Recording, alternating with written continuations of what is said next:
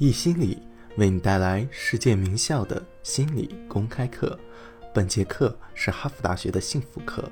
信念是一种可以自我实现的预言。这门幸福课是哈佛大学最受欢迎的课程。百分之二十三的哈佛大学学生认为这门课程改变了他们的一生。本门课的授课导师泰本也被誉为哈佛大学最受欢迎的导师。下面课程开始。从本节课开始，我们将介绍如何将心理学理论应用到生活中。我们要介绍的第一个理论就是信念是一种可以自我实现的预言。我最早对心理学感兴趣，就发源于这个理念。我们想从一个特别的故事开始，它是我听到的第一个有关心理学的故事。那个故事让我明白了心理学对幸福和成功是多么的重要。故事讲的是 Rock Bannister。Rock Bannister 是个跑手，跑一英里，直到1954年，在四分钟内跑完一英里被认为是不可能的。事实上，医生证明四分钟跑一英里是人类的极限。生理学家进行实验，在科学上展示人类的能力极限是四分钟跑一英里，不可能少于四分钟。跑手们证明了医生和科学家是对的。一英里跑四分钟两秒，四分钟一秒，但是没有跑手能少于四分钟。世界上顶尖的选手都证明了医生和科学家是对的。然后 r o g b a n n i s 出现了，他说四分钟跑完是完全可能的，我要做给你看。说这话的时候，他是牛津大学的医学博士，也是一名出色的跑手，但是成绩远高于四分钟。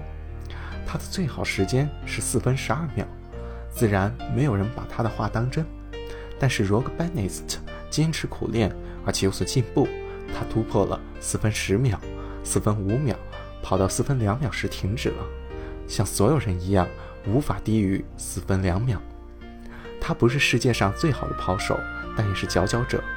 但他还是说，有可能的，在这件事上，人类没有极限。我们能在四分钟之内跑完一英里。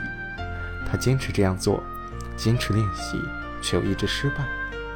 直到1954年，在重回故校的时候 r o g b a n n i s t 用三分五十九秒跑完了一英里。这在当时轰动一时，登上了全世界的头版头条。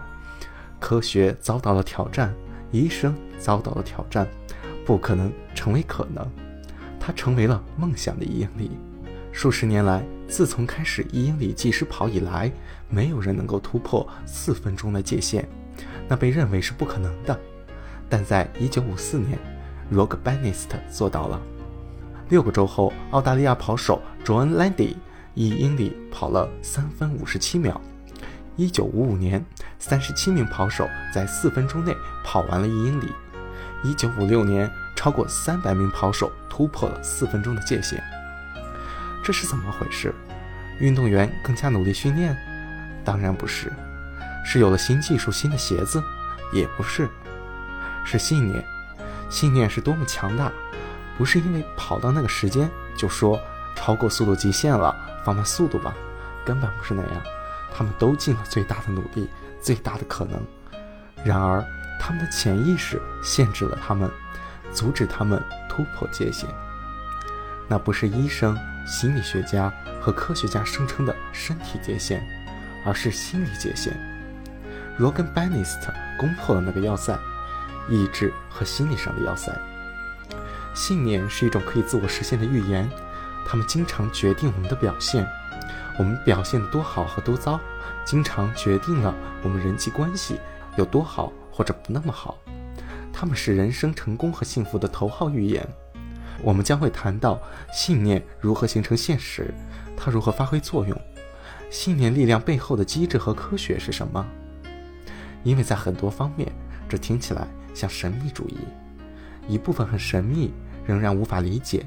但我们会谈到我们所知的信念为什么会起作用，以及如何起作用。可惜，人们对乐观主义有很多误解。因为自助运动在很多方面是在告诉我们信念力量是怎么回事。不知道你读没读过一本叫做《思考致富》的成功学书籍？我们会讨论各种秘密，他们是如何通过思想创造现实的。这其中有的是事实，有些不是。我们将连通象牙塔和主要街区，说明那个信仰背后的科学和危险。最重要的是如何应用，如何加强我们的信念。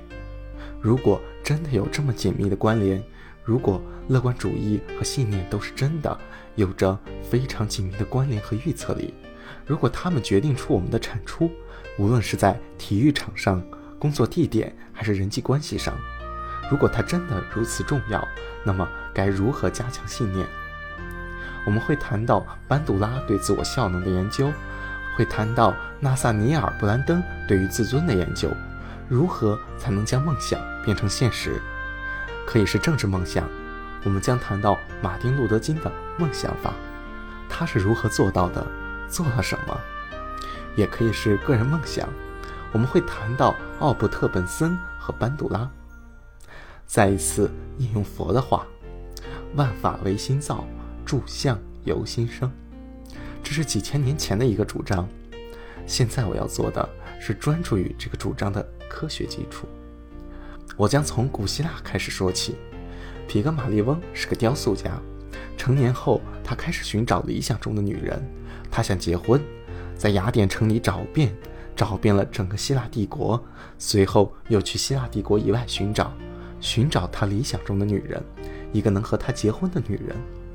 但不论去哪里找，都没有找到，找不到理想中的女人，于是他返回了雅典。他对自己说：“我不再寻找一个理想中的女人，我是一个雕刻家，我会以她的形象雕刻一座雕像。”他雕刻出了这座雕像。当他看着她时，他被激动之情和悲伤淹没，因为他找不到她。于是他开始哭泣。宙斯、雅典娜，特别是阿弗罗狄提，深感到同情，于是把雕像变活。当然，最后他们幸福地生活在一起。然后，肖伯纳借助这个词，创作了一部情景类似的戏剧。这部戏剧最后被改名为音乐剧《窈窕淑女》，说的是一位博士语言学家如何将一个卖花女塑造成贵族。当然，故事讲完时，却成了卖花女塑造了她，改变了她。这是一个非常精彩的故事，也是一个非常重要的故事。因为它挑战了整个阶级体系，那个生来就有、不能也不应该被改变的阶级体系，在当时是非常重要的戏剧，在今天也是这样。皮克马利翁和人是可以被改变的、被改造的。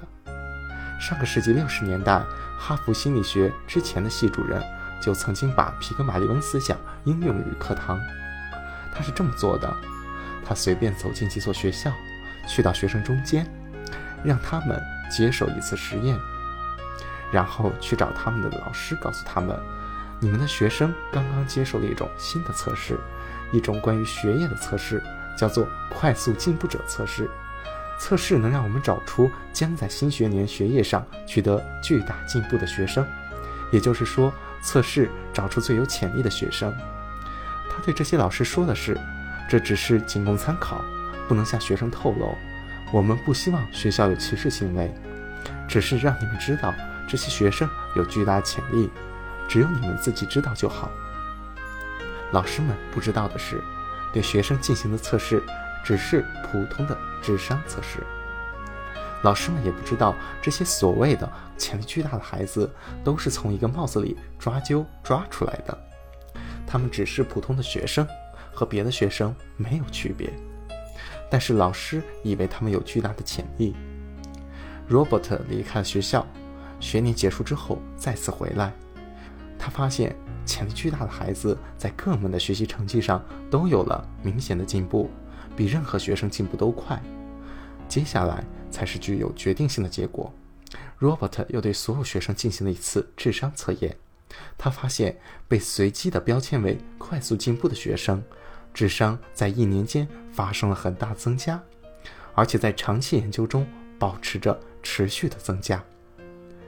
这种现象让人不解。智商本来是生而有之的，它是恒定的，从出生到死亡都不会改变的，或者说我们是这样固有认为的。但是它却因为老师对学生的信念而发生改变。信念是可以自我实现的预言。这项研究说明了什么？老师们被骗了吗？突然产生幻象了吗？不是的，是因为他们之前被欺骗了。幻象让他们看不到在他们眼前的东西。每个学生都有潜力。Robert 的到来可以说是骗了他们，骗他们注意到了以前一直在眼前的东西。在那之前，他们没有注意到那些默默无闻的孩子。在这之后，突然他们在一些孩子身上看到了一直都有的潜力。他们欣赏这种潜力，潜力得到升值，他们灌溉。播撒阳光，种子开始发芽生长。这正是马马克林斯每天在学校里面做的事情。他看到存在的潜力。他不是发明家，没有脱离现实。是人们看不到他人身上的潜力，也看不到自己身上的潜力。他们没有看到整个事实，只是看到了一部分，完全无视了那些平凡的孩子。我们都知道，无视一部分现实是多么的容易。就算他们就在我们眼前，经常需要被不停提及。每个孩子身上都有潜力，如果我们看到他，只要我们能看到他，欣赏他，灌溉他，播撒阳光，他就会感恩成长。Robert 做的只是将他们的注意力转移到一直在那里的东西上，在工作场合也是如此。皮格马利翁效应曾经在一个工作场合中重演过。主管或经理被告知这些是极具潜力的员工，那些员工也是被随机挑出来的，但是最终真正都变成了最有潜力的员工，并取得了更大的成功。他们的离职率下降了，工作表现更出色了，在公司更有可能被升职并留在公司里。这些都是期望产生的结果。角色调换后，结果也是一样。詹姆森在一九九七年做了一项有意思的研究，他们想知道角色调换后是否有同样的效果。他去到由同一个老师负责教授的两个班级，开始上课之前只告诉其中一个班，这位老师受到过从前学生的极大好评，他们作为心理学家给这个老师极高的评价。然后他们离开了两个班。学年结束时，情况如何？首先，干预组给这名老师的评价高于对照组，而且学生对课业付出了更多的时间，成绩也比对照组更好，因为他们相信这名老师的水平比实际情况高。换言之，学生看到了老师的潜力。学生的表现和老师无关，老师并没有更好的表现。但是，当他们有更高的期望时，当他们相信自己的老师时，他们的表现就变得更好了。所以，如果各位想学好这门幸福课，你们知道应该怎么做了吧？真的管用。信念是能够自我实现的预言。我们创造我们的现实。歌德曾经说过：“人是怎样，便怎样对待他，他便还是那样的人。”一个人能够。或者应该怎样，便怎样去对待他，他便能够成为能够怎样，或者是应该怎样的人。本段课程到此结束，下节课我们将继续带来哈佛大学的幸福课。积极的环境让我们变得积极。